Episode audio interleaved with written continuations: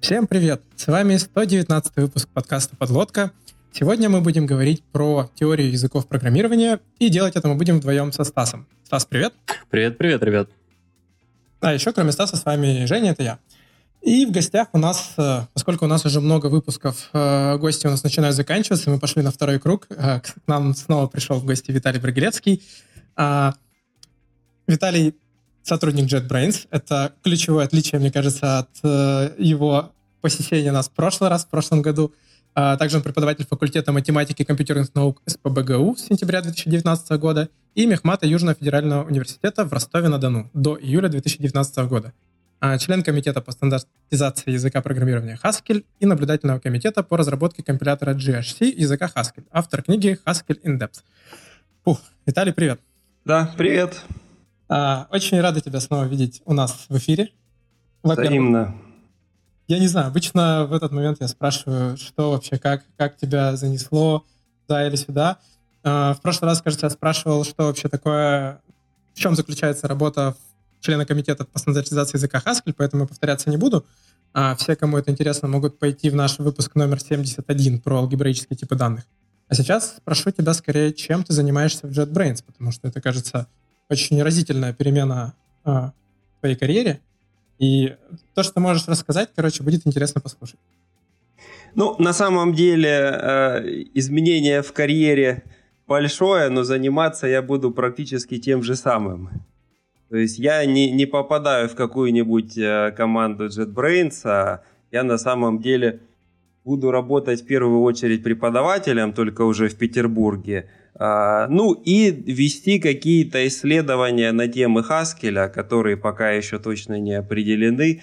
Буду всякие разные интересные вещи смотреть и, может быть, делать, если это будет получаться. То есть это вот такое. Но преподавание и плюс какие-то исследования – про Haskell. Угу. А значит ли это, что в каком-то более-менее обозримом будущем стоит ожидать IDE для Haskell? Я думаю, все спрашивают. Да, спрашивают все буквально каждый день по нескольку раз. А кто знает, может быть. Понятно. А у JetBrains нету? Там есть, есть для идеи, есть плагин для Haskell, э, Э, к которому я не имею никакого отношения, хотя я познакомился с его автором.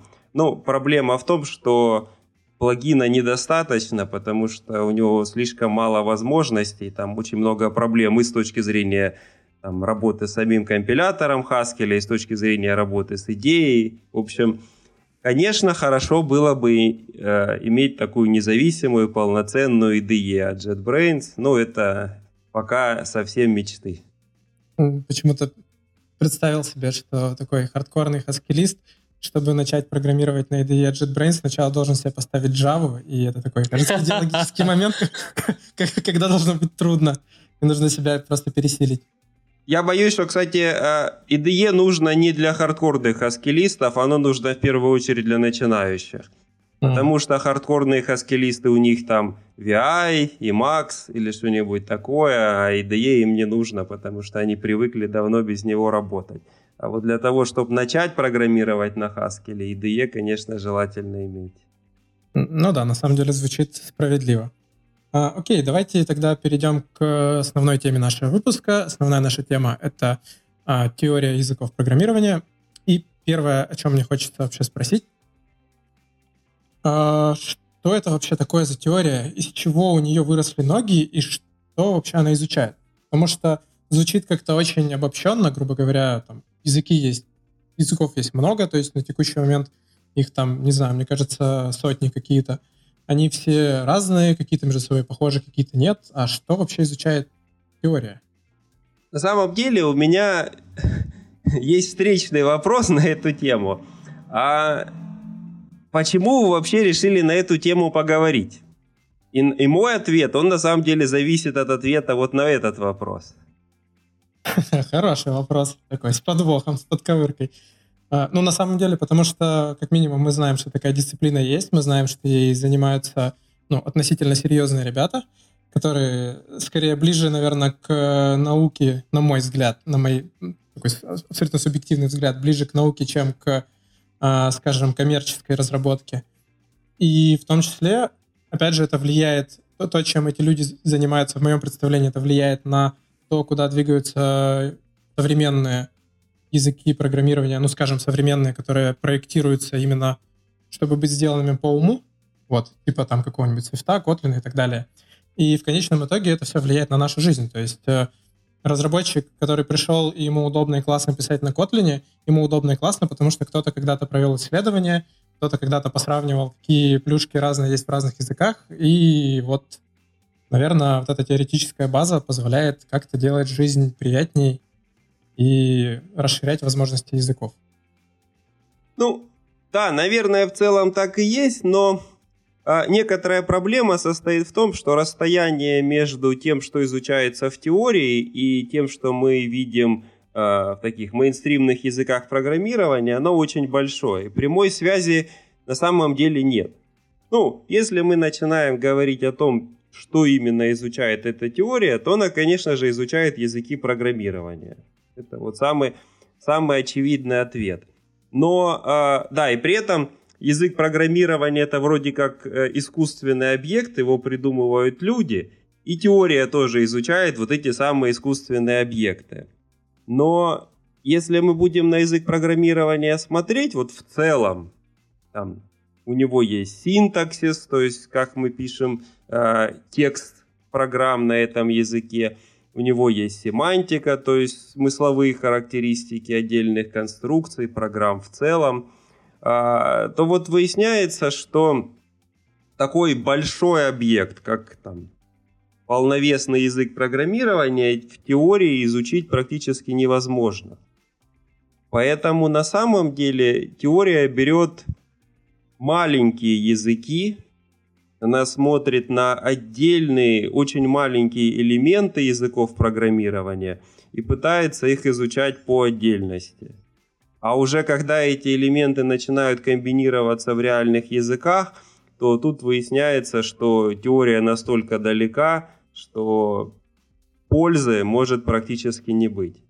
То есть вот, э, грубо можно сказать так, теория интересуется отдельными элементами языков программирования. А у меня сразу вопрос. Получается то, что эта теория пока что ну, сама в себе, и ну, мы в реальных языках программирования современных, а, в том, как они меняются, это не является следствием, собственно, вот этой теории?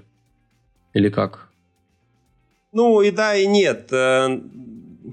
Э, в реальных языках программирования, то, что сейчас есть в реальных используемых в промышленности языках программирования, э, с теоретической точки зрения изучено очень давно. То есть это не представляет особенного интереса для теории. Mm.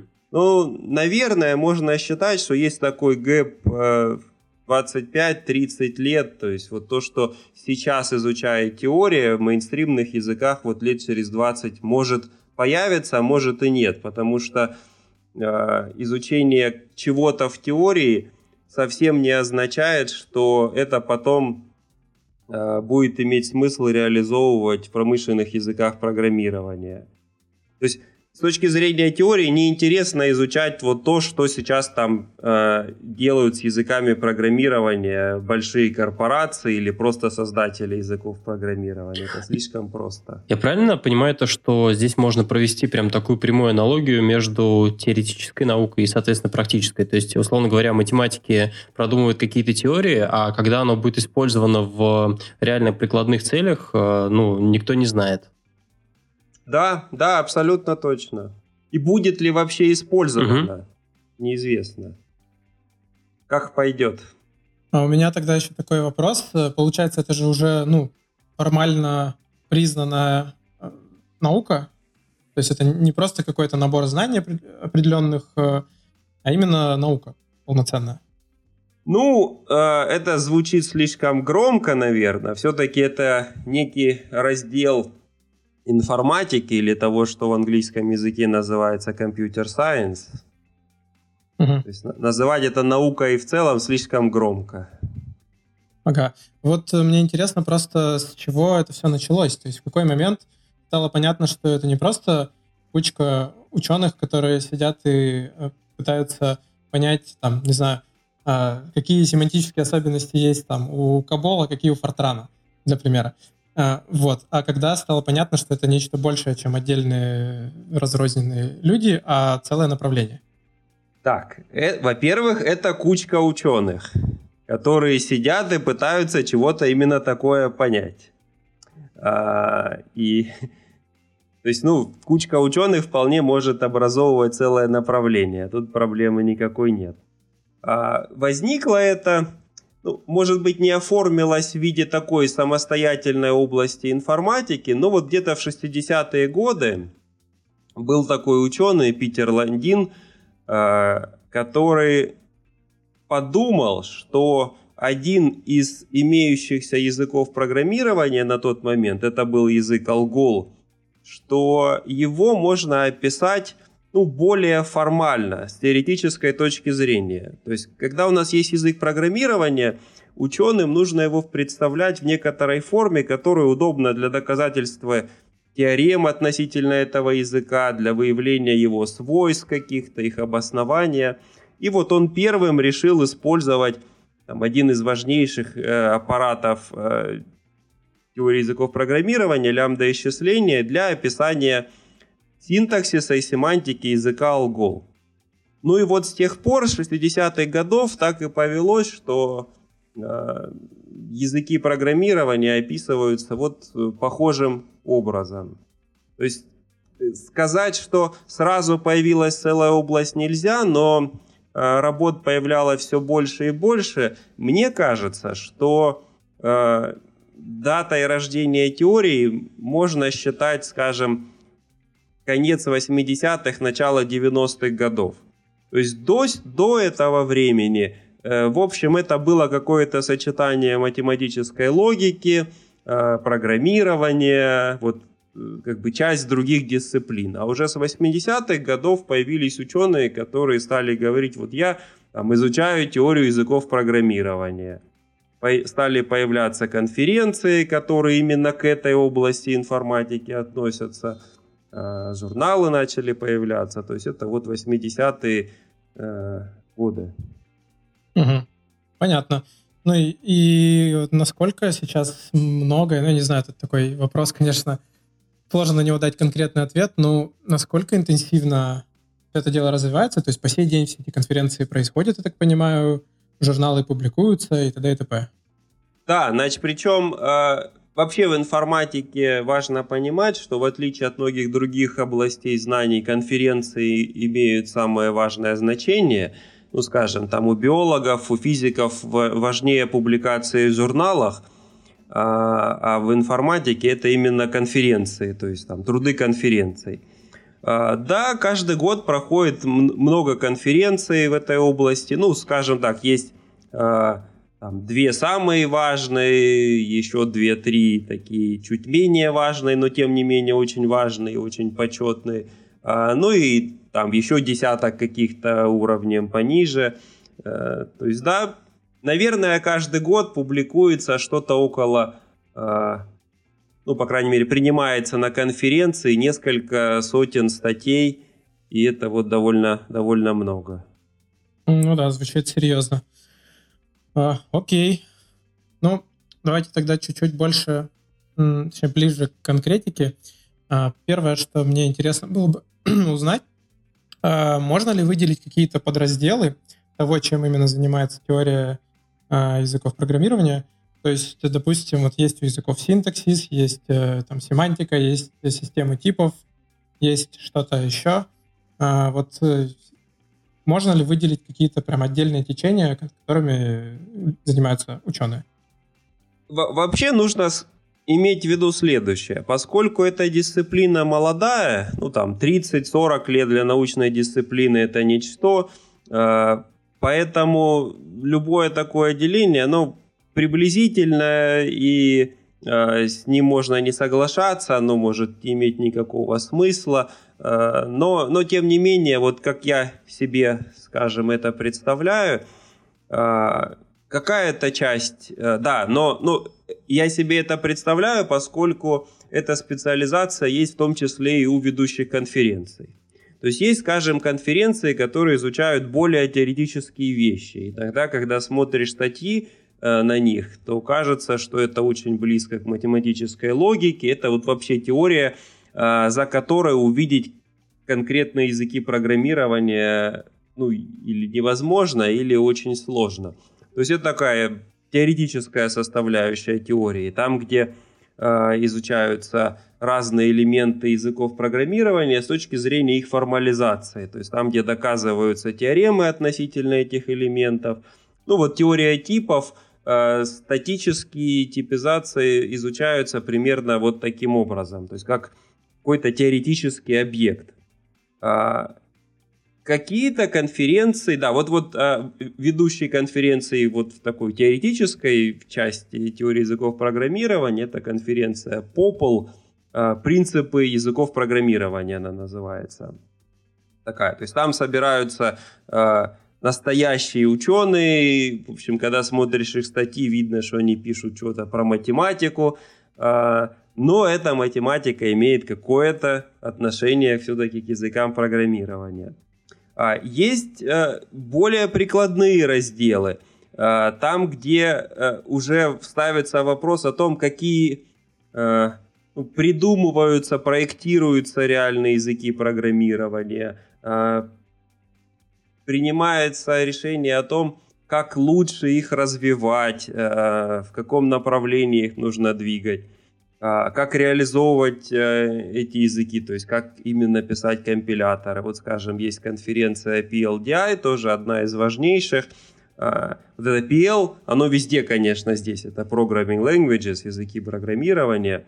А вот PLDI, э, Programming Languages Design and Implementation, то есть проектирование и реализация языков программирования.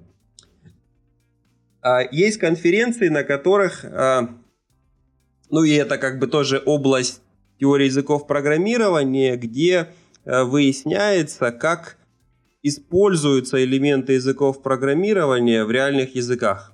То есть, скажем, э, ну, вот можно взять и посчитать количественно оценить, сколько раз используется та или иная фича в кодовых базах, написанных на тех или иных языках программирования.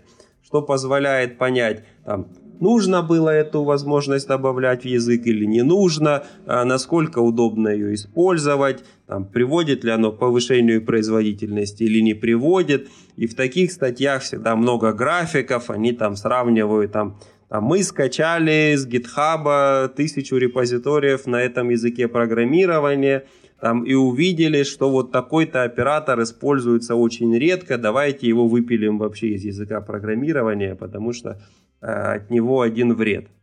А, и еще один раздел, э, который последнее время набирает популярность и иногда даже кажется, что он захватывает все эти конференции, это э, верификация программного обеспечения. То есть когда мы формально доказываем корректность решения каких-то задач. То есть вот мы говорим там, программное обеспечение работает правильно, даем определение этой правильности и доказываем, что так оно и есть. Верификация вообще э, это такая область, которая разными способами позволяет достигать результатов, но один из важнейших сейчас связан именно с теорией языков программирования, поэтому на конференциях по теории языков программирования эта верификация тоже очень много места занимает. Угу.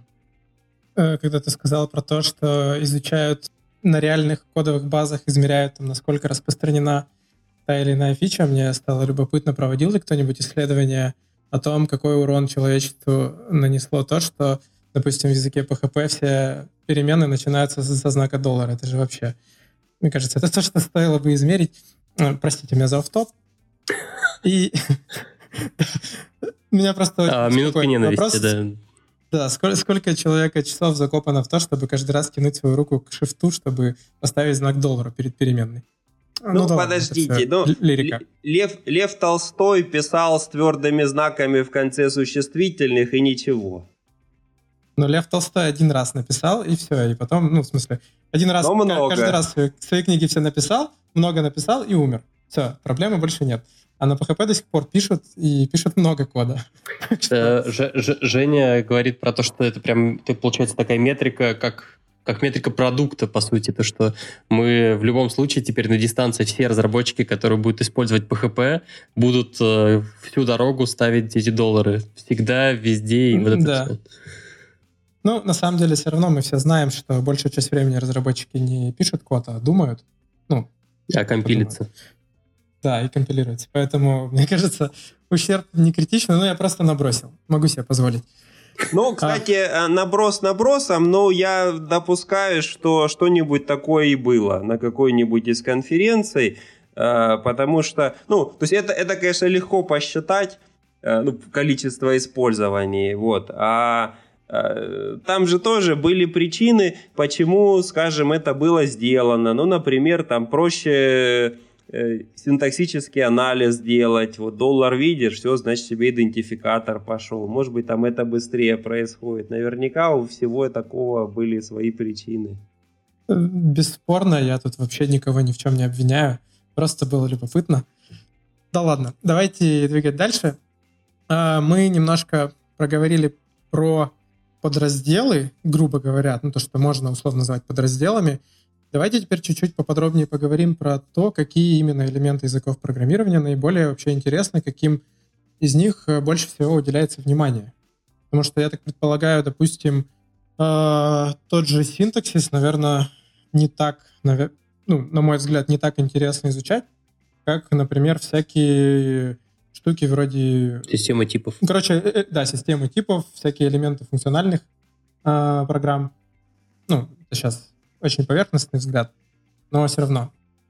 Э, ну, так э, традиционно сложилось, что да, теорию языков программирования синтаксис не интересует, но это просто потому, что это э, отдельная теория синтаксического анализа, которая очень большая, которая, в общем, по сути, возникла раньше, чем теория языков программирования – и там свои конференции, свои журналы, свои результаты, то есть синтаксический анализ, разбор, парсеры, формальные грамматики. Это какой-то отдельный э, отдельная часть информатики, и теория языков программирования она действительно не интересует.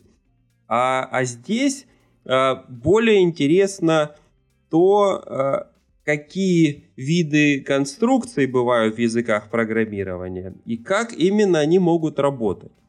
Ну, пожалуй, э, да, ну вот э, в твоем вопросе прозвучало что-то про элементы функциональных языков. Я вообще э, должен ответственно заявить, что теория языков программирования изучает языки программирования на таком уровне, что разницы между функциональными языками, там, императивными языками практически нет. То есть э, элементы настолько мелкие, что э, эти стили программирования оказываются неразличимыми.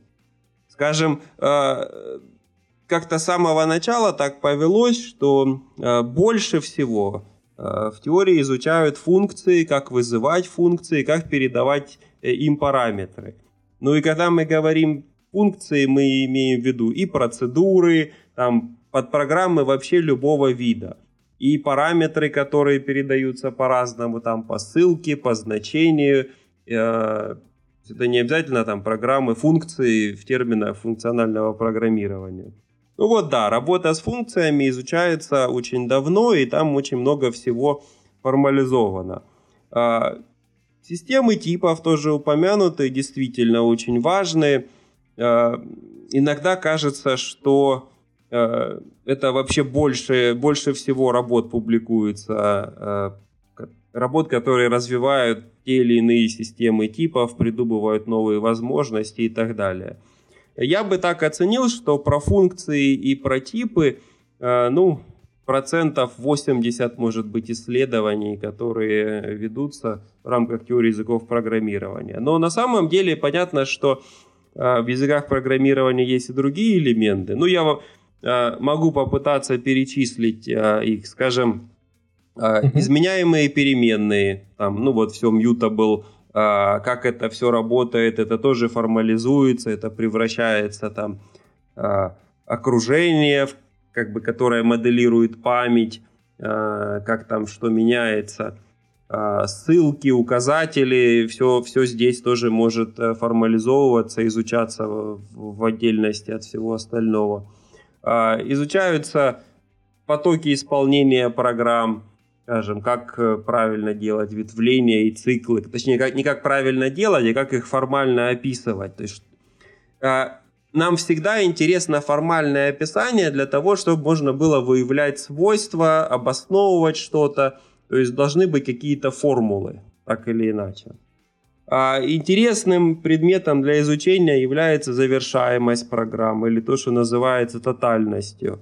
Ну, нам иногда э, нужно запретить даже потенциально возможность зацикливания. То есть как это делать, Э, есть общие теоретические результаты о том, что там, проблема останова в смысле машины Тьюринга неразрешима, то есть мы не можем, получив программу и входные данные для нее, установить, э, остановится ее выполнение или нет. Но в некоторых случаях все-таки можем, и это тоже интересно. Угу. А зачем, ну, зачем это может понадобиться? Ну, в смысле, добиться того, чтобы программа не зацикливалась? я всегда привожу такой пример. Вот мы пишем софт для атомной электро- электростанции. И, ну, как вот фильм «Чернобыль» недавно прошел, очень популярный. Да-да. А, и вот а, нам нужно, чтобы какой-то процесс завершился в фиксированное время, потому что иначе пойдут необратимые изменения, взорвется реактор или еще что-нибудь такое. Или там пишем мы софт для авионики, для самолета, и нам э, важно, чтобы все компоненты ПО отвечали в фиксированное время.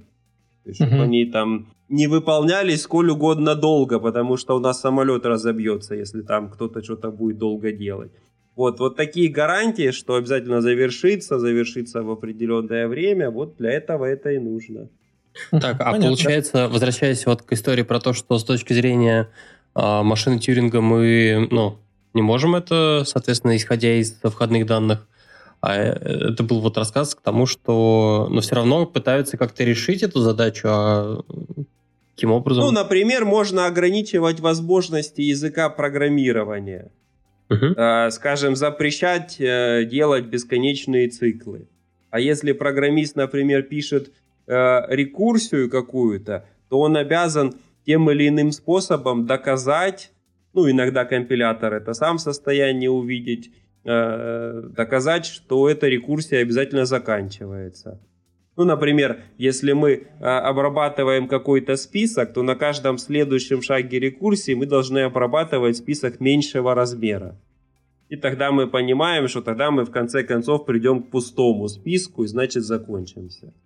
Э, то есть компилятор это, это должен увидеть. Есть это такие простые примеры. Есть более сложные алгоритмы определения завершаемости.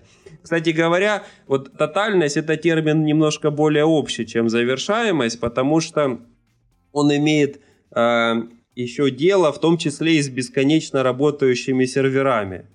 То есть вроде бы как от сервера мы не ожидаем, что он там будет завершаться, но тотальность для серверов превращается так называемую продуктивность. То есть каждый запрос должен быть обработан в некое конечное время.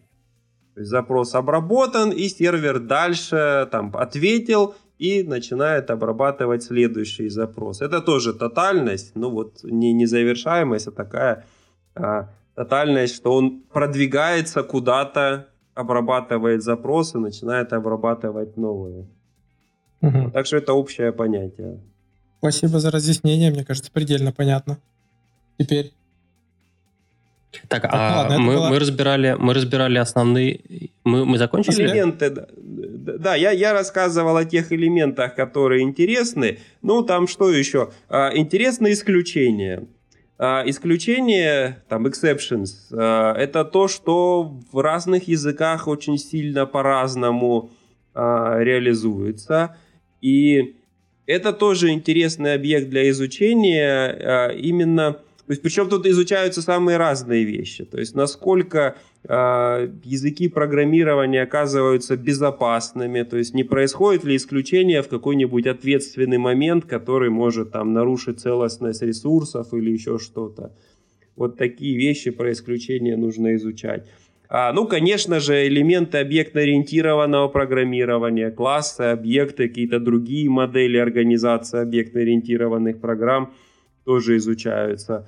Э, скажем, есть такое понятие подтипирования, когда э, один объект э, принадлежит сразу нескольким классам, и эти классы наследуются один от другого. Вот это такое общее понятие теории типов, отдельный объект изучения. А, интересно изучать, как разделяются программы на отдельные модули. Ну, есть простая схема, когда там один класс, один модуль, или просто там пять функций написали в одном файле, пять функций в другом файле, и мы там это модульностью можем считать.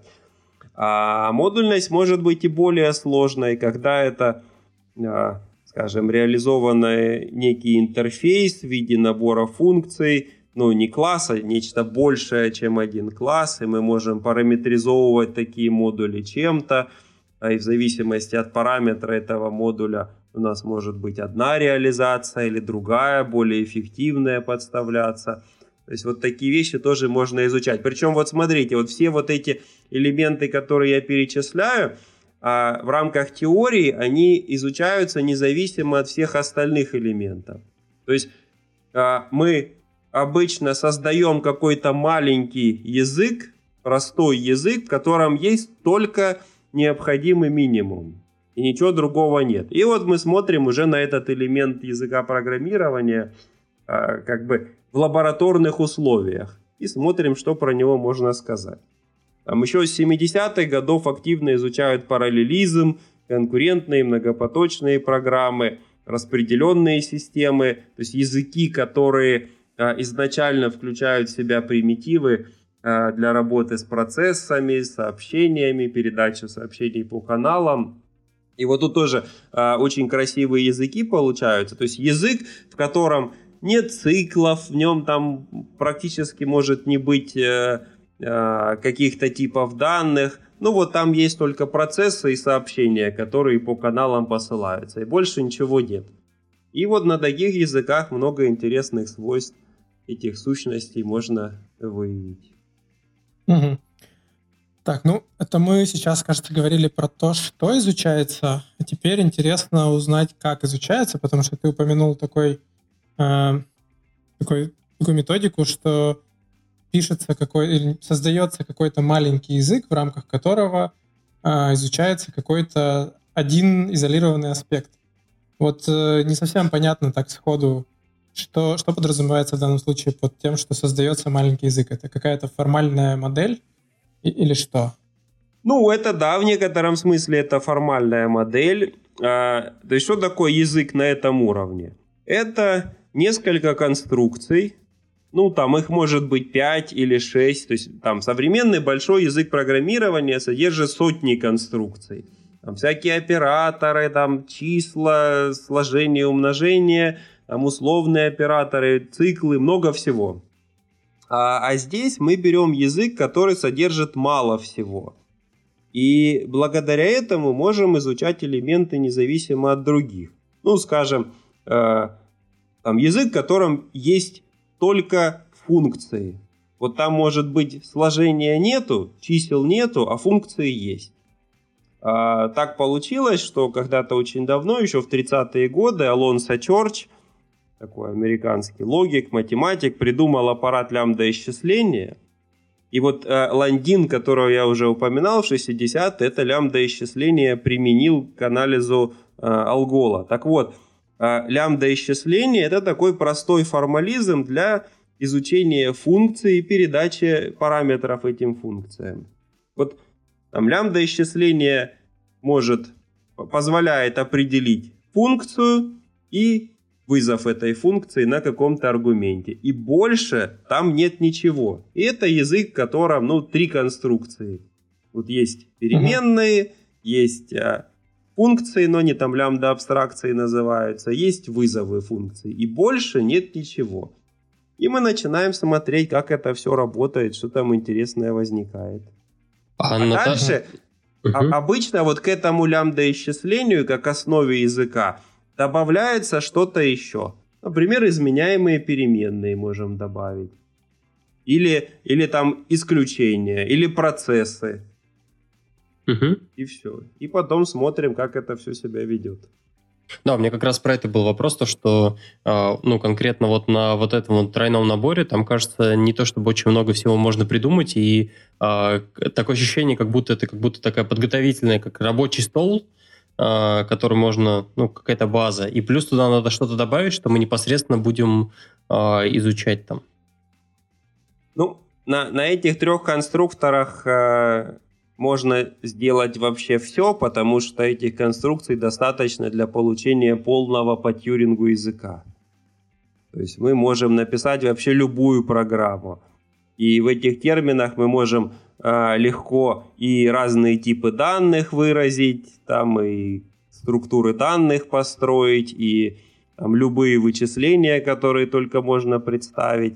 Вот просто вот на этих трех конструкциях. Так что, в принципе, этого достаточно.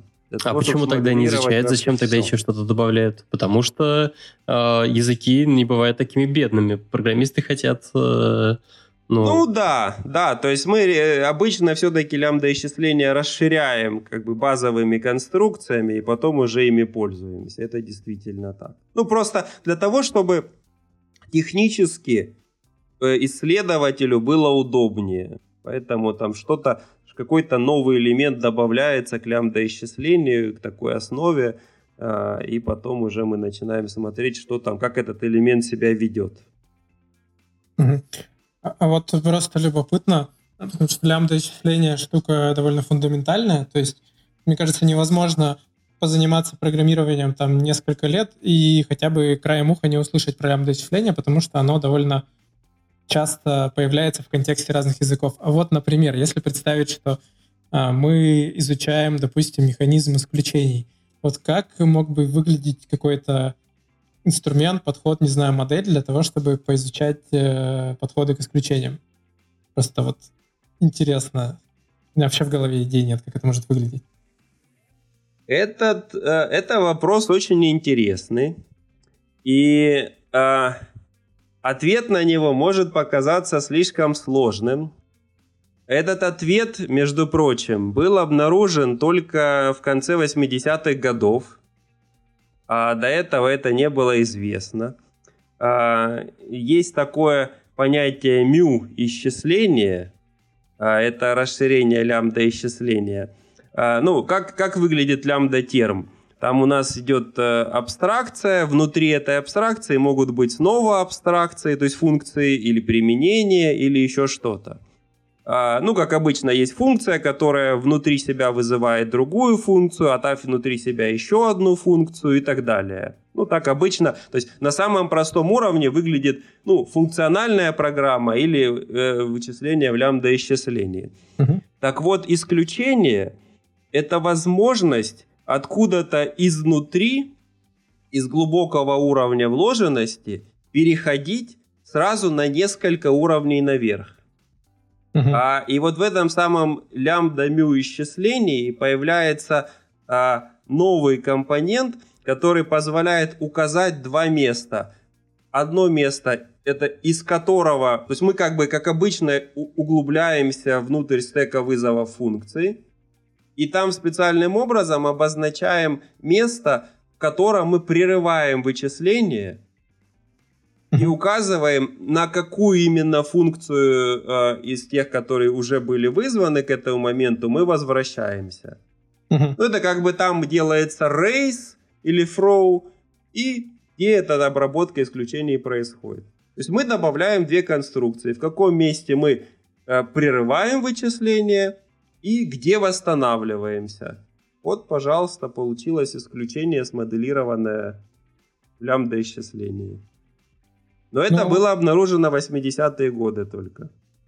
Не знаю, то ли ты так объяснил, то ли я даже понял, по крайней мере, на уровне абстракции. Вот Но на самом ты... деле, вот тут же важно что? Это реально исключение в языках программирования. Угу. То есть к тому моменту, когда удалось это описать в терминах лямбда-исчисления, все прекрасно понимали, как работает исключение в языках программирования. И поэтому смоделировали это таким же образом, чтобы это было точно так же. Потому что если формальная модель будет не похожа на реальный элемент обычного языка программирования, то она никому не нужна. Поэтому это и должно быть понятно.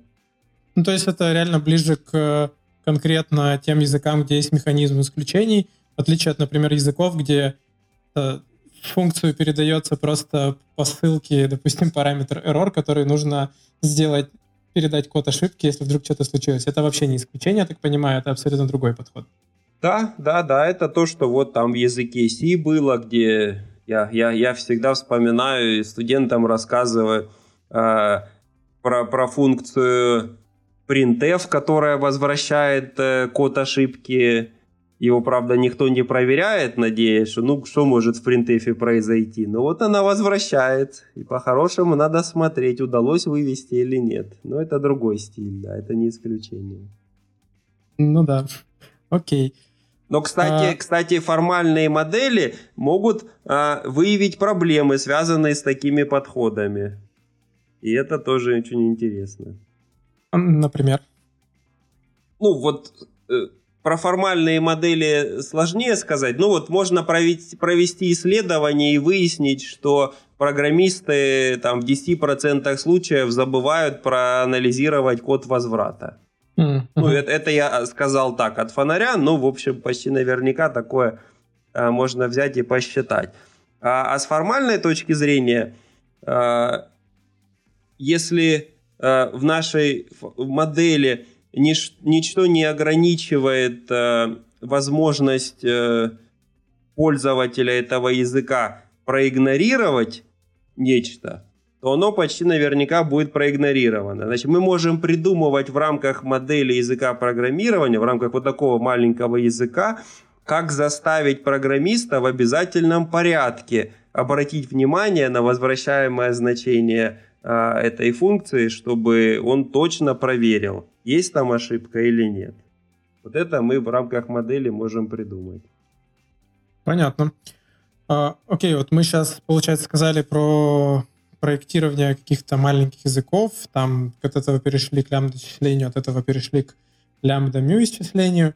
А еще какие-то инструменты есть, э, ну, широко распространенные для исследований?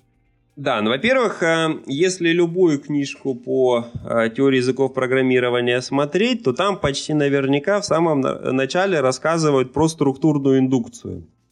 А, это такой один из важнейших методов, инструментов. А, дело в том, что любая программа строится из э, маленьких блоков, но эти блоки вкладываются один в другой. Ну, там у нас может быть класс, в классе есть методы, в методах есть отдельные инструкции, инструкции uh-huh. содержат еще что-то. И вот структурная индукция, она идет от э, маленьких компонентов. То есть сначала мы доказываем, что какое-то свойство э, выполняется для самых маленьких программ, содержащих только по одному компоненту. А потом на индукционном переходе доказываем, что если для маленьких это выполняется, то оно же выполняется для составных программ, которые уже несколько компонентов объединяют. И практически все теоремы доказываются вот этим самым методом структурной индукции. А еще один важный инструмент – это так называемое соответствие Карри Ховарда.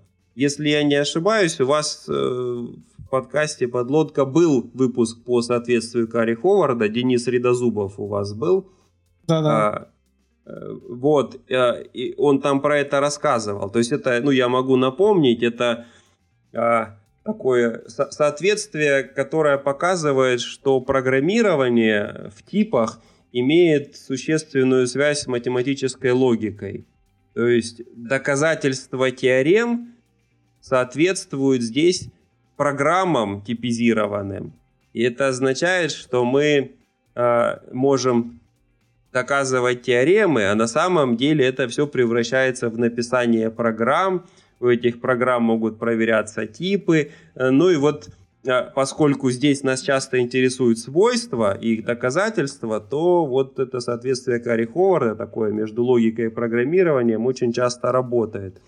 Причем оно работает в том числе и на уровне э, специальных инструментов, которые его используют. Например, есть средства доказательства теорем, там, одно из самых известных в нашей, самых используемых в теории языков программирования КОК, такой французский изначально инструмент, э, э, там, где можно доказывать теоремы, в том числе и относительно вот этих маленьких языков программирования. А, ну вот, пожалуй, то, что э, обычно в теории языков программирования используется. Окей. Еще, когда обсуждали план этого выпуска, ты упоминал такую штуку, как генераторы парсеров. Интересно понять, они тут каким боком? Что вообще за генераторы и каких парсеров? Ну, здесь идет речь о синтаксическом разборе. Э, то есть я, я, я уже говорил, что синтаксический разбор это штука менее интересная с точки зрения теории языков программирования. Но на самом деле иногда приходится этим заниматься ну, просто потому, что э, языки иногда, вот даже вот эти маленькие, приходится реализовывать. Но когда их реализуешь, то, конечно, нужно э, иметь какой-то код, который будет из текстового файла прочитывать этот, э, эту программу и как-то ее во внутреннее представление переводить. Вот здесь нужны, э, нужен парсер, то есть парсер, то есть такой программа, которая превращает текст э, в какое-то внутреннее представление, в какое-то дерево обычно. Ну а генераторы парсеров это такой общий инструмент для того, чтобы описать структуру программы с помощью какого-то формализма, ну такого как э, формальная грамматика, и генератор берет формальную грамматику и генерирует программу, которая будет потом эти наши программы разбирать. Вот это mm-hmm. такой инструмент, но он скорее здесь технологическую роль играет, нежели идеологическую. А, а с какой целью по факту вот создают э, вот этот язык, пишут там парсер для него и так далее, если у нас э, уже создана модель, и фактически мы с этой моделью можем играть как захотим, мы можем там доказать, э, что нам необходимо и так далее. Ну, то есть, э, конечно же, э, задача вот нашего исследования это в том, чтобы доказать определенные свойства и так далее. Э, зачем нам может понадобиться реализация? Дело в том, что свойства, которые нас интересуют, это э, не всегда чисто математическое э, описание. То есть иногда свойствами оказывается возможность э, реализации какого-либо алгоритма. Ну, то есть, скажем, если мы хотим э, проверять наши программы вот в этом маленьком языке на предмет завершаемости, э, мы можем придумать на бумаге алгоритм, который будет эту завершаемость проверять. Но гораздо надежнее э, этот алгоритм запускать на конкретных примерах. То есть его нужно запрограммировать, и ему на вход нужно подавать много программ на нашем языке. А это получается в некотором э, смысле такой, как тесты, получается, потому что на да, самом деле... Да, совершенно верно, конечно. А, а, окей. Ну, про, просто я как задумался о том, что если мы там что-то доказали, в принципе, то, что оно у нас действительно, ну, у нас завершилось какое-то количество программ, это примерно ничего не доказывает, так же, как с тестами. Мы просто убедились, то, что на них оно завершается, но э, конкретно из этих примеров непонятно. Может быть, существует какая-то другая программа, на которой это будет неверно, и все. Ну, так же, да. как с тестами. Это очень хорошее соображение. Вот для системы КОК, доказательства теорем, есть библиотека, которая называется QuickCheck, а, которая э, выполняет тестирование это такой property-based э, тестинг, который там сейчас во многих языках есть, там, где генерируется множество случайных данных, и на этих данных запускаются проверки. А, ну, допустим, там мы генерируем миллион массивов, передаем их э, функции сортировки и смотрим, чтобы результат был обязательно упорядоченным. Так вот, одно из самых интересных применений этого при доказательстве состоит в том, что мы же э, мы сформулировали какую-то гипотезу, и пока мы ее не доказали, мы не можем быть в ней уверены. Это правда. То есть никакие тесты не подтвердят нам ее корректность. Но вот опровергнуть эту гипотезу они запросто могут. То есть мы генерируем много данных, мы запускаем, проверяем на них это утверждение. И если вдруг обнаруживается контрпример, ну, а вероятность его получить высокая, если он вообще есть, да, то мы сразу понимаем, что эта теорема неверна, это, это утверждение неверно, и значит мы не пытаемся его доказывать. Потому что если мы э, возьмем неверное утверждение и будем его доказывать, то мы можем довольно много времени потратить. Вообще вот это, это, это легко сказать, там обнаружили свойства и доказали его. А так это месяцы работы, потому что доказательство это вещь тяжелая.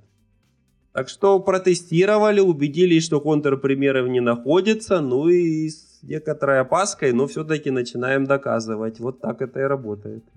Круто. Это получается прям такой быстрый, дешевый способ понять, э, стоит ли в эту сторону копать или нет. Да, ну он, он, он не такой, чтобы очень дешевый, потому что э, генерировать программы обладающая или там не обладающая определенными свойствами может быть довольно сложно тоже само по себе. Ну там, скажем, э, если у нас алгоритм, и ему какая-то какое-то сложное дерево нужно подавать на вход, чтобы проверить, работает оно или нет. Ну там что-то красно-черное, еще что-нибудь такое. То э, генерировать случайные объекты со сложной структурой тоже может быть сложным делом.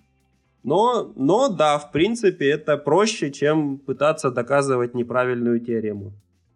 На самом деле, мне кажется, тут аналогия с тестами еще больше стала подходить, потому что когда ты пишешь те же самые юнит-тесты, ты же они тебе ничего вообще не гарантируют, кроме того, что на тех конкретных примерах, которые ты для себя придумал, у тебя будет там твоя программа, твое приложение хоть как-то корректно работать. Иногда этого достаточно, этого больше достаточно, чем пытаться доказать, что вообще все кейсы будут покрыты. Типа, если оно на тех кейсах, которые первые пришли в голову, работает, этого уже может быть вполне достаточно для того, чтобы работать дальше. А мне кажется, то, что вот здесь как раз ключевое отличие, потому что, ну, и если рассматривать э, а, теорию языков программирования как именно теорию, то э, в отличие от обычных программ, где мы, ну, тест является некоторыми такими ну, просто необходимыми условиями, которым должен выполнять класс, а в остальных случаях, как он ведет, нам в сущности не так важно, вот, то в случае, когда мы доказываем определенные свойства, у нас э, ну, это неверно. То, что у нас проходит только через э, вот этот вот набор сгенеренных вот, это, вот этих вот тестов, ну, это нам особо ничего не дает. Это нам просто дает как это такое в первом приближении понимание о том, что ну, можно попробовать что-то доказать, и все. Но результатом, мне кажется, это довольно сложно назвать.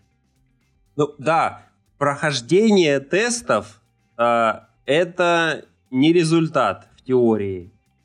Но мы же их генерируем для того, чтобы поломать наши гипотезы. Вот непрохождение тестов оказывается очень важной вещью. А, я это к чему? Вот к тому, что, ну, вообще в программировании, ну, там с тестами, да, можно провести аналогию, но там все-таки прохождение, то, что у тебя тесты зеленые, а, это все-таки можно считать результатом, то, что, по крайней мере, класс выполняет а, определенный набор, как это, ожиданий, которые ты, а, ну, на него накладываешь. И, ну, в целом это результат. Значит, он как минимум точно, фиг знает, как он в других ситуациях работает, но в тех, которых тебе нужно, он работает правильно. Ну, слушай, тут я просто могу опять же аналогию провести даже с обыкновенной самой олдскульной наукой, там типа физики какой-нибудь. То, то что там, не знаю, вывели, что э, G равно 9,8, это же на самом деле неправда. На самом деле там значение очень сильно зависит от кучи других параметров, но тебе это абсолютно не важно, потому что в ряде вычислений тебе достаточно доказать, что там какие-то определенные свойства вычисля... э, выполняются, чтобы из них э, уметь сделать выводы конкретно практически применимые с определенной степенью точности. То есть тебе не обязательно знать, что эта формула на 100% верна, тебе достаточно знать, что она в ряде кейсов позволяет получить какой-то конкретный применимый результат с какой-то степенью допущения. Так здесь то же самое. То есть если у тебя есть какие-то кейсы, которые подтверждают, что твоя конструкция условно верна в каких-то определенных условиях, ты ее можешь в каких-то вот э, условиях, приближенных к твоим тестовым, использовать. А если ты сразу обнаружишь, что она у тебя валится на вот в таком, в таком, в таком случае, значит, это уже неправильная конструкция, надо ее переделывать. Вот, я это как-то так увидел или услышал. Мне кажется, мы могли бы прям этот еще три часа с тобой спорить. А, тут я бы хотел просто напомнить о том, что а, результаты того, что мы там напридумывали в теории языков программирования, мы будем использовать через 20 лет.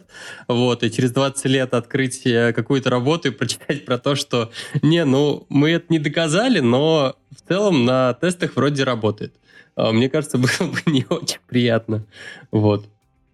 Мне кажется, оно так и так и может случиться в некоторых случаях. Мне кажется, такое просто не публикует и все. Да, публикую все подряд.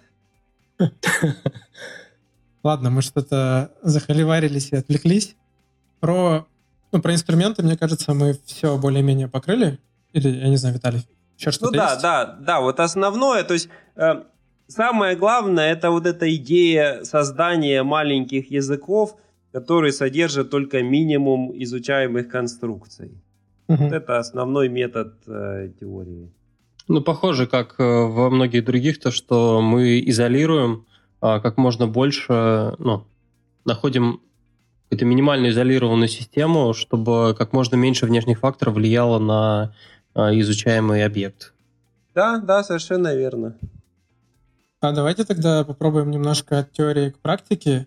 А, вот уже упоминали, что результаты применяются с очень большим гэпом, там 20-30 лет. Но все-таки какие-то примеры есть того, что вот прям конкретно чуваки изучили, исследовали, написали статью, потом проходит 25 лет, и в условном свисте появляется конкретно вот пр- прям вот один в один скатанное с этой статьи. Так, а, ну, вот, вот такой пример. Значит, я сейчас э, на такую очень тонкую почву вступаю. Э, значит, э, по поводу свифта.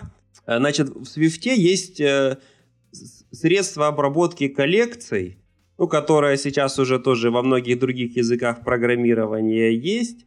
Это такое, когда мы берем откуда-то данные, а потом в виде цепочки э, методов начинаем там фильтровать, скажем, потом там э, изменять каждый элемент на что-то, потом опять фильтровать, потом еще что-нибудь делать, э, и потом куда-то в конце концов передаем.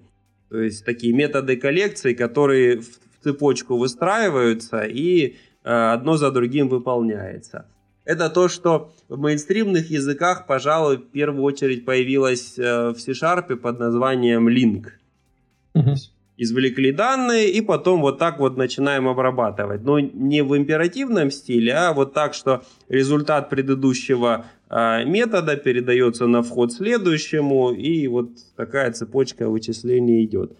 Э, в принципе, можно считать, что это э, ну, это с одной стороны элемент функционального программирования, а с другой стороны это такой результат теории, что э, очень удобно э, такие вещи делать э, э, в языках программирования. И в теории, там, функциональных языках программирования, таких более исследовательских, э, это начало появляться еще в начале 80-х годов, сам такой стиль. Э, ну вот, а в C-Sharp он там где-то в конце 90-х или начале 2000-х появился. А в более модных языках он тоже не сразу появился, ну, потому что когда их делали, а, там же тоже инкрементальная разработка. Сначала какой-то поменьше язык, потом что-то добавили, дореализовали. А вот это такой пример, а, как теория показала, что это удобно, удобно такие вещи делать. Угу. Что... А в чем, кстати, вообще причина, почему так долго, так много времени занимает, чтобы затащить вот эти теоретические изыскания в языке? Никому не нужно, или это сложно, или, или, или почему вообще? Как? Ну, если я правильно помню историю, между опытами про, по генерации и использованию электричества и на, началом использования электричества в промышленности произошло там 100 лет прошло или, может быть, даже больше. То есть э, это вообще нормальная вещь. Э, если мы сразу э, будем пытаться применять изобретения теории на практике, то они будут слишком сырыми и будет появляться слишком много ерунды. Вот если мы смотрим там на статьи последних лет и смотрим на то, что там предлагается делать, вот если эти все инструменты взять и добавить какой-нибудь язык программирования, то выяснится, что этим вообще невозможно пользоваться. И никому не понятно будет, как именно этим пользоваться. Вот это время необходимо для того, чтобы понять, что соответствующий новый элемент языка программирования, во-первых, а, его смогут правильно объяснить тысячам разработчиков. Эти разработчики смогут понять, как именно его лучше использовать. Может быть, для каких-то элементов станет ясно, что их не нужно использовать, потому что они, решая одни проблемы, создают там очень много других. А, мы, мы можем понять, как эти элементы языковые взаимодействуют с другими элементами языков программирования, потому что они иногда такой э, вступают в противоречие друг с другом, и выясняется, что вместе они существовать не могут. То есть время нужно для того, чтобы понять больше эти элементы. Одно дело, какой-то сумасшедший ученый чего-то придумал, а, и совсем другое дело, а, когда это все дошло до такого а, работника сферы программирования.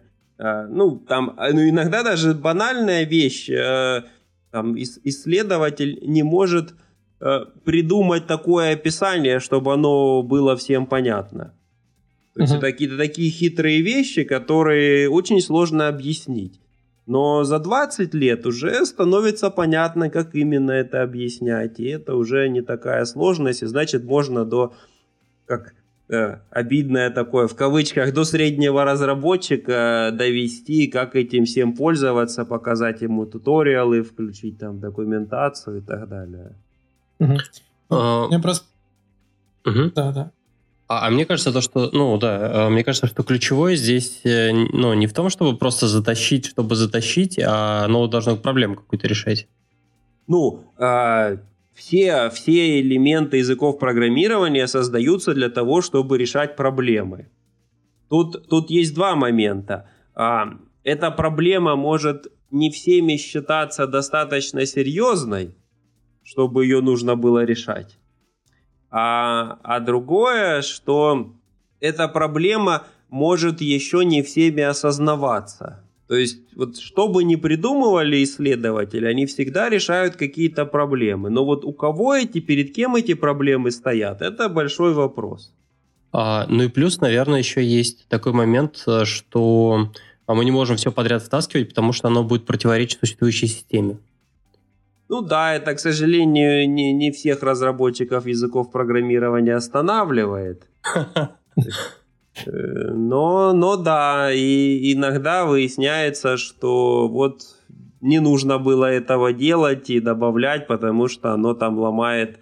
Э, ну, тут классический пример это э, как когда в Java добавляли дженерики, эти вот обобщенные типы, и они там очень сильно ломали систему наследования, и там какие-то страшные вещи происходили, когда мы нарушали полиморфизм и принцип подстановки э, просто за счет того, что э, делали массивы таких обобщенных типов.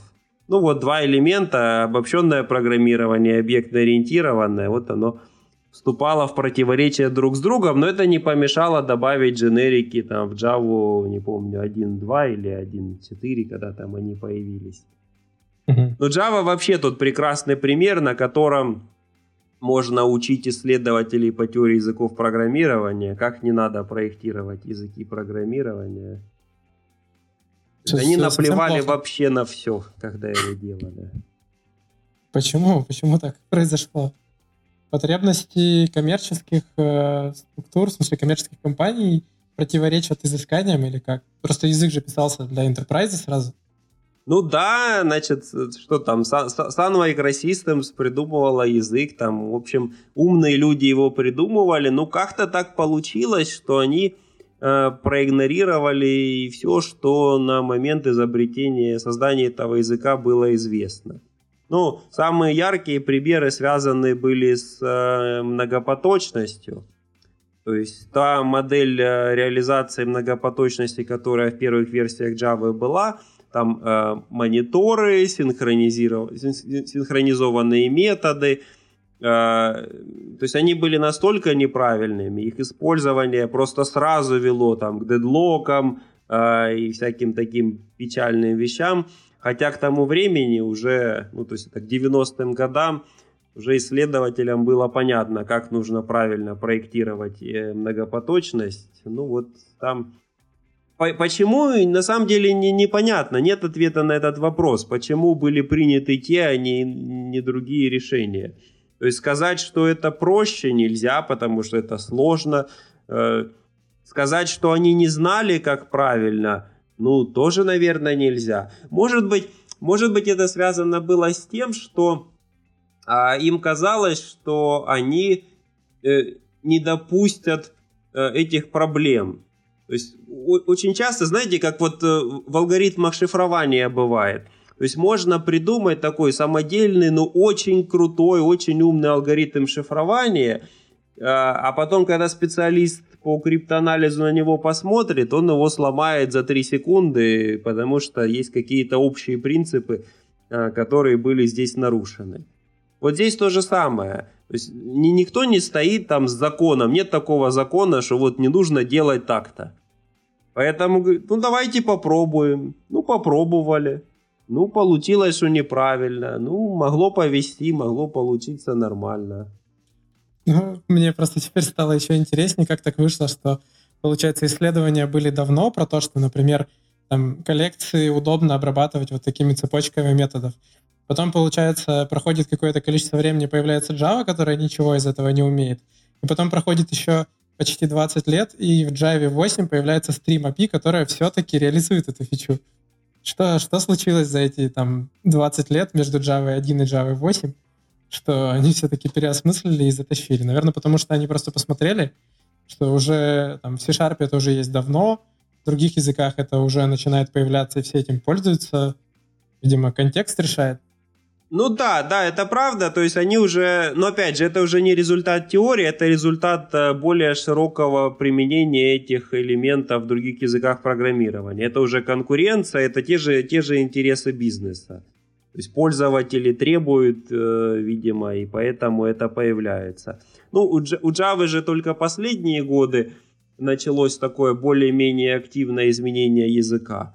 А, а, а долгие годы до этого, я вот помню, когда я э, начал Java преподавать, э, скажем, году там, в 2004-2005, э, это преподавание Java было такое сплошное удовольствие, потому что там ничего не меняется, каждый год одно и то же преподаешь и как бы самые современные вещи рассказываешь.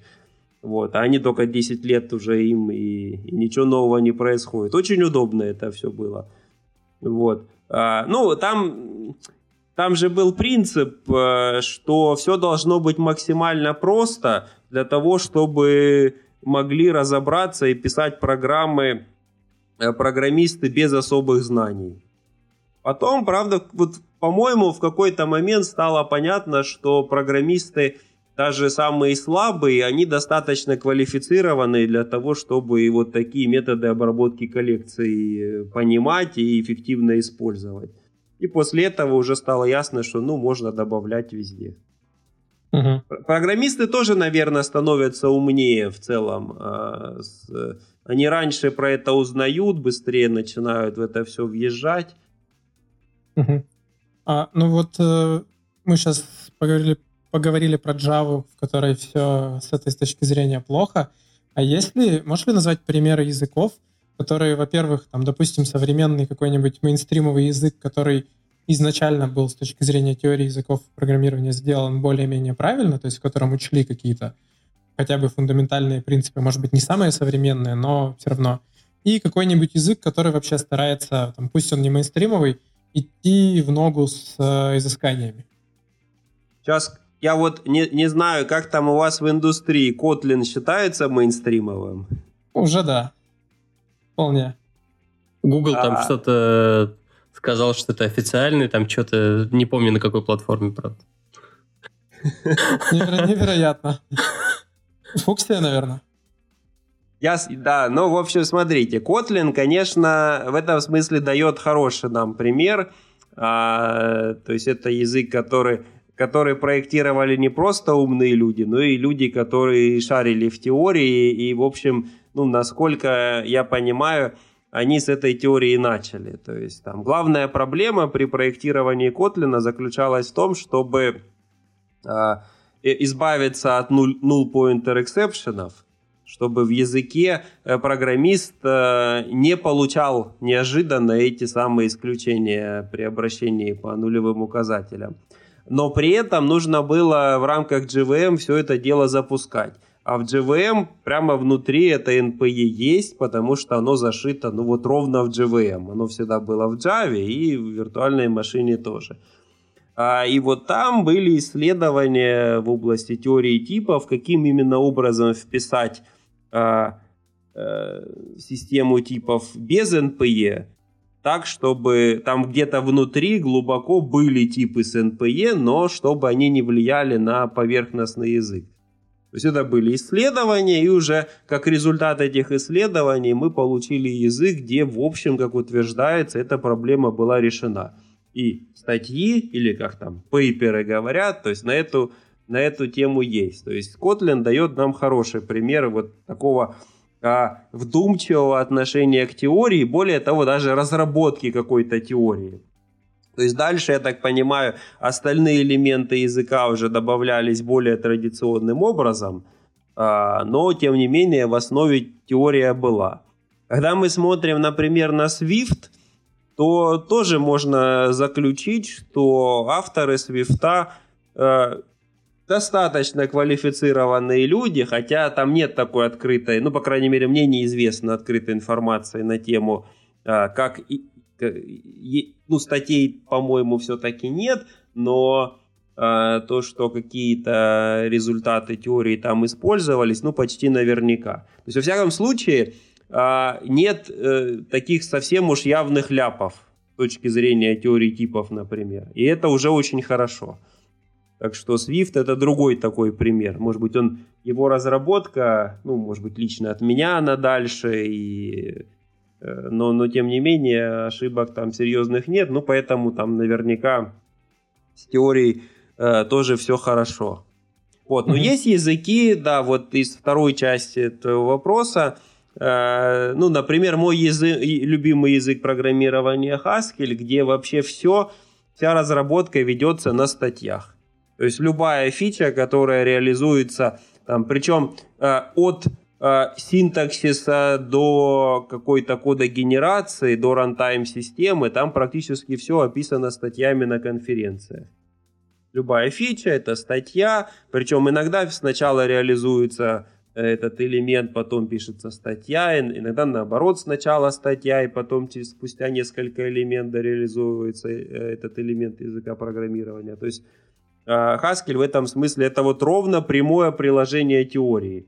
Я даже э, читал курс на тему, там было название э, э, компилятор языка Haskell, двоеточие, теория языков программирования в работе.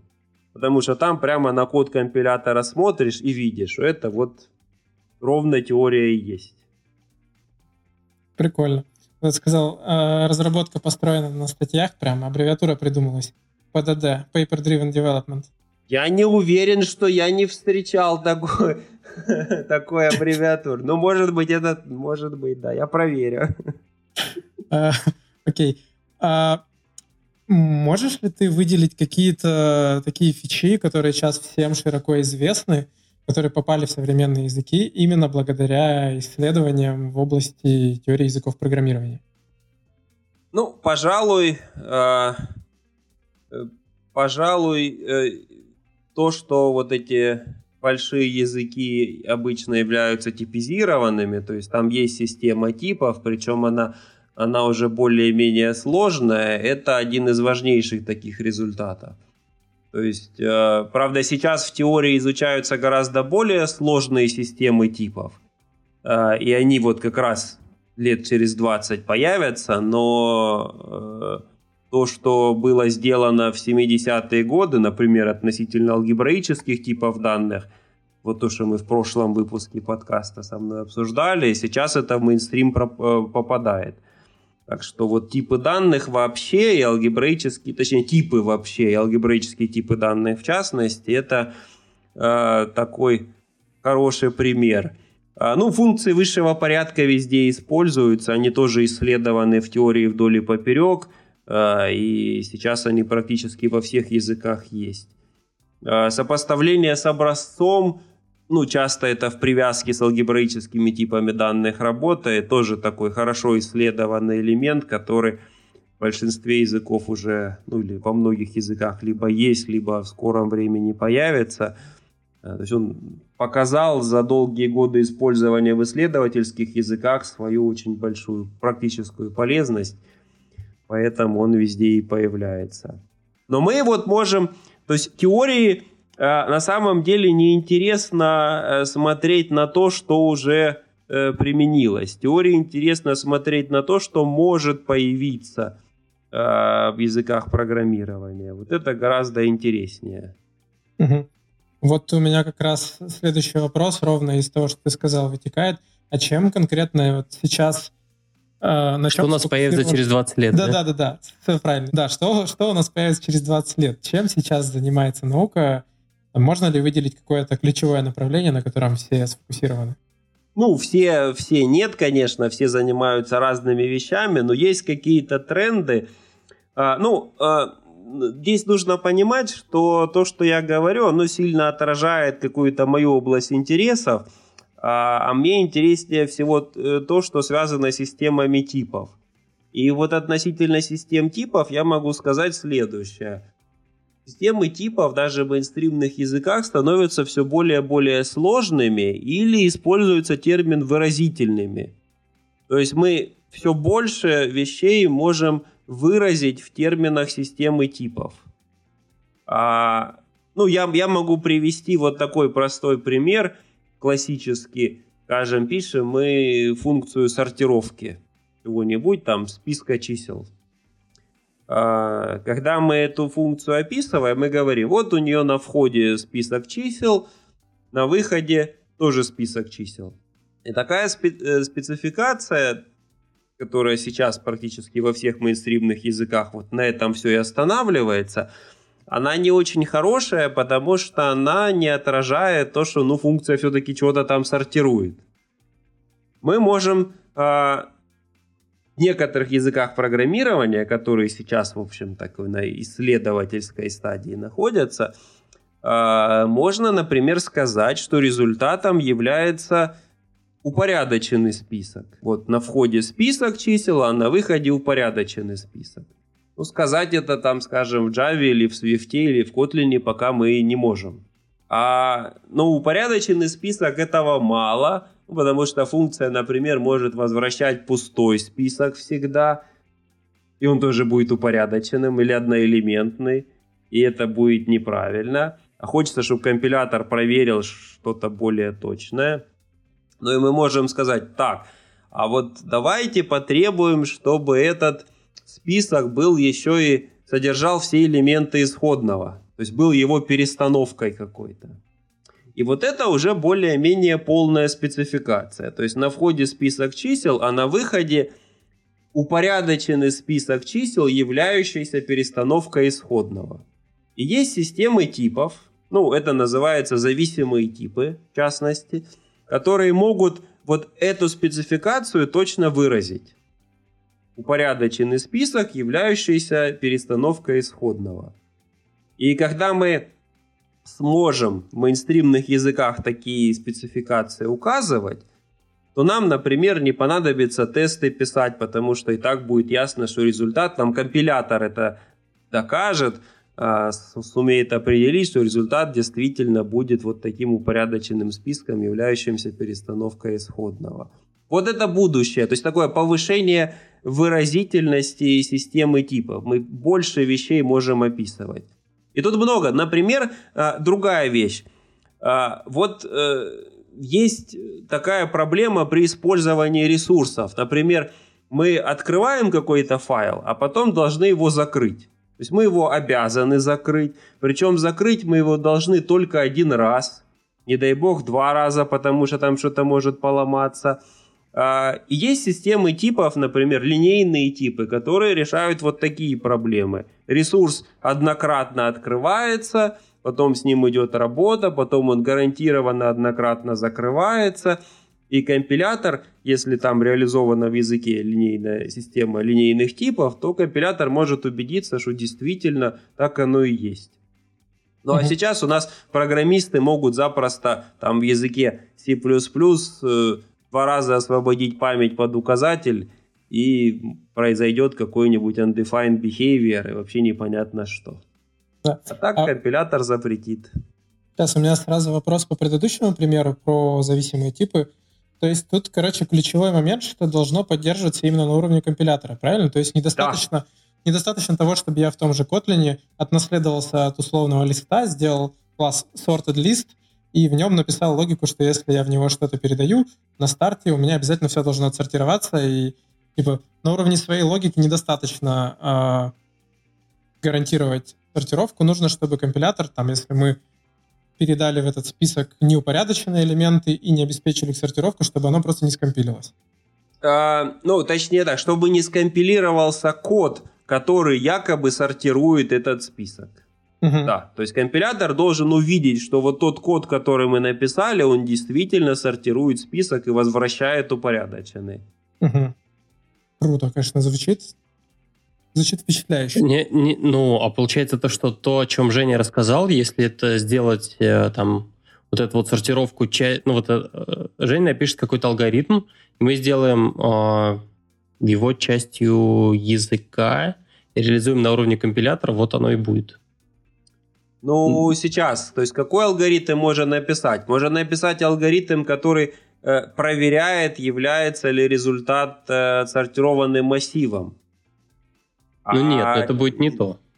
Это будет не то, потому что здесь важно, чтобы сам код, который сортирует массив, чтобы вот именно он был э, кодом, который дока- доказуемо сортирует массив. То есть не просто мы проверили результат, а мы э, все переставляли в массиве таким образом, чтобы результат был э, отсортированным. Ну и тут смотрите, тут же такая вещь. Э, иногда может оказаться, что вот эта проверка, она фактически должна делать то же самое, что и мы должны делать при сортировке. И тогда получится, что мы ну, проверяем алгоритм сортировки алгоритмом сортировки. Что такое? Ненужная вещь. Ага. Ладно, мне понятна идея, мне, конечно, не совсем понятно, как это в итоге должно быть реализовано в компиляторах, то есть как действительно проверить, что какой-то код корректен не только с синтаксической точки зрения, но и с точки зрения логики. Но, видимо, Смотрите, я могу, я могу немножко поговорить про этот пример, чтобы стало более понятно. То есть, допустим, вы сначала определяете, э, как вообще строятся отсортированные, упорядоченные списки. Ну, мы можем сказать, что, во-первых, пустой список упорядочен. Во-вторых, одноэлементный список упорядочен. В-третьих, а, если у нас есть а, два элемента и дальше отсортированный список, а, то мы, ну то есть и, и дальше нам достаточно проверить, чтобы первый элемент был там меньше второго, а второй меньше начала исходного. Uh-huh. И тогда он в целиком весь список э, будет отсортированным. То есть и, и, и вот это как бы вот три, три способа построить отсортированный список. Пустой, одноэлементный, ну и содержащий как минимум три элемента. Первые два упорядочены правильным образом, и они там меньше начала списка. И вот mm-hmm. этот третий способ, он позволяет сколь угодно длинные списки делать. А после этого вы, например, пишете функцию сортировки э, вставками, например, и, и доказываете, что а, применив, вставив один элемент в упорядоченный список, вы по-прежнему получаете упорядоченный список. Это такой маленький компонент такого алгоритма проверки. Uh-huh. Вот. То есть как бы свойства отдельных вспомогательных функций там нужно доказывать. То есть сейчас в тех системах, где это сейчас реализовано, э, все такие вещи нужно доказывать ну, руками. То есть с помощью этого языка программирования, с помощью компилятора. Э, то есть может быть это плохой пример, потому что вряд ли это можно сделать сильно проще, чем это делается сейчас. Но стиль программирования немножко меняется. Вместо того, чтобы решать задачу, мы убеждаем компилятор, что наш код правильный. Угу. То есть, может быть, пишем функции и рядышком какие-то теоремы, которые доказывают, что эта функция работает корректно. Вот как-то так это выглядит. А компилятор просто проверяет наши доказательства, правильные они вообще или нет. Ну, вроде стало попонятнее. Я думаю, через 20 лет будет вообще изи. Но мы придумаем что-нибудь посложнее. Да, понятно, но это будет проблема завтрашних нас. Поэтому сейчас все хорошо. А, ну, кажется, мы обсудили уже почти все, что хотелось бы. И меня остался один такой философский вопрос.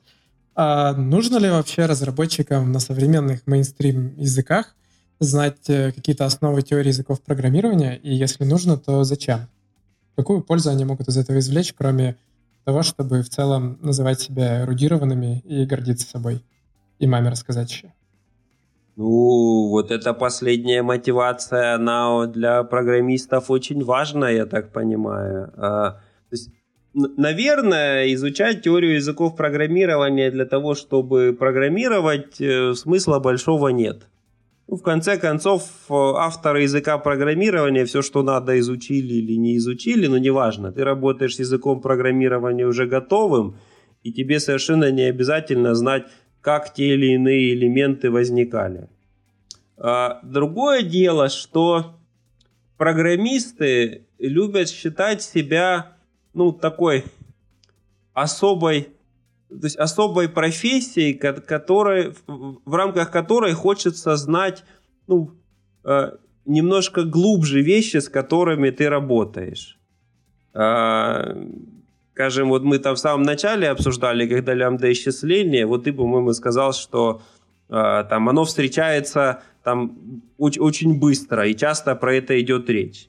Ну, почему об этом идет речь? Не потому же, что там программировании нужно знать лямбда исчисления, а просто потому, что это природа вещей, а программистам хочется вот эту природу знать. Не просто пользоваться молотком там и забивать гвозди, а еще и понимать, как там кванты в этом молотке устроены, как там кристаллические решетки, еще что-нибудь в этом железе организовано. А, то есть программист хочет знать глубоко свои инструменты. Ну, многие программисты. И исходя из таких соображений, конечно, теория языков программирования интересна. То есть мы, мы изучаем инструменты, с которыми работаем. Это нам не поможет в работе почти наверняка но оно позволит нам э, лучше понимать то, с чем мы работаем. И, может быть, как-то даже оценивать какие-то новые элементы, которые появляются. Вот часто идет обсуждение там на метапах, на конференциях, вот там в нашем любимом языке X вот появилась такая-то фича, а давайте-ка мы ее проанализируем и обсудим. И в этот момент, конечно, очень важно понимать, почему она появилась, откуда она проросла. И здесь, конечно, вот этот базовый там вокабуляр э, теории будет очень полезен. Понятно. Спасибо. А чтобы еще пройти, ну, еще это может быть полезно, чтобы пройти э, секции, не знаю, компьютер-сайенс э, на собеседовании некоторой компании?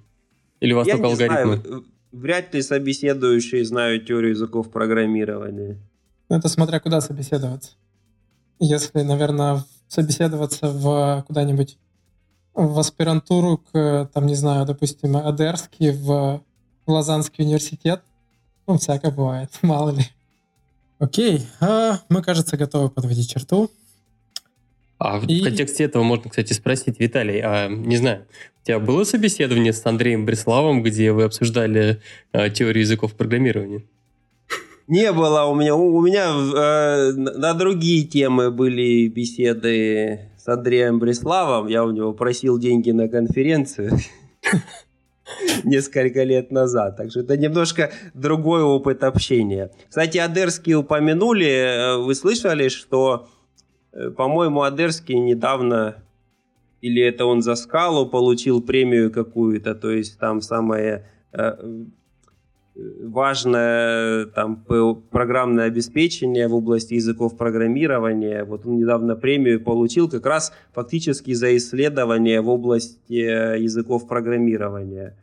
Потому что он много лет э, в этой области работал. И скала, там язык скала, может быть, для программистов это более важный результат работы Адерского – но на самом деле для теории важно, важен его вклад э, э, в то, как он описывал вот это проникновение, э, описание объектно-ориентированного программирования с точки зрения теории языков программирования. Этот его вклад очень э, важен, и вот он очень всеми признается. Так что тоже как для кого-то что-то одно важно, а для кого-то совсем другое. Ну, классно. Я хоть и не пишу на скале, но за Дарский очень рад. Он, кажется, классный дядька. По крайней мере, судя по, судя по его трудам и судя по его курсам и вообще судя по всему, что он делает.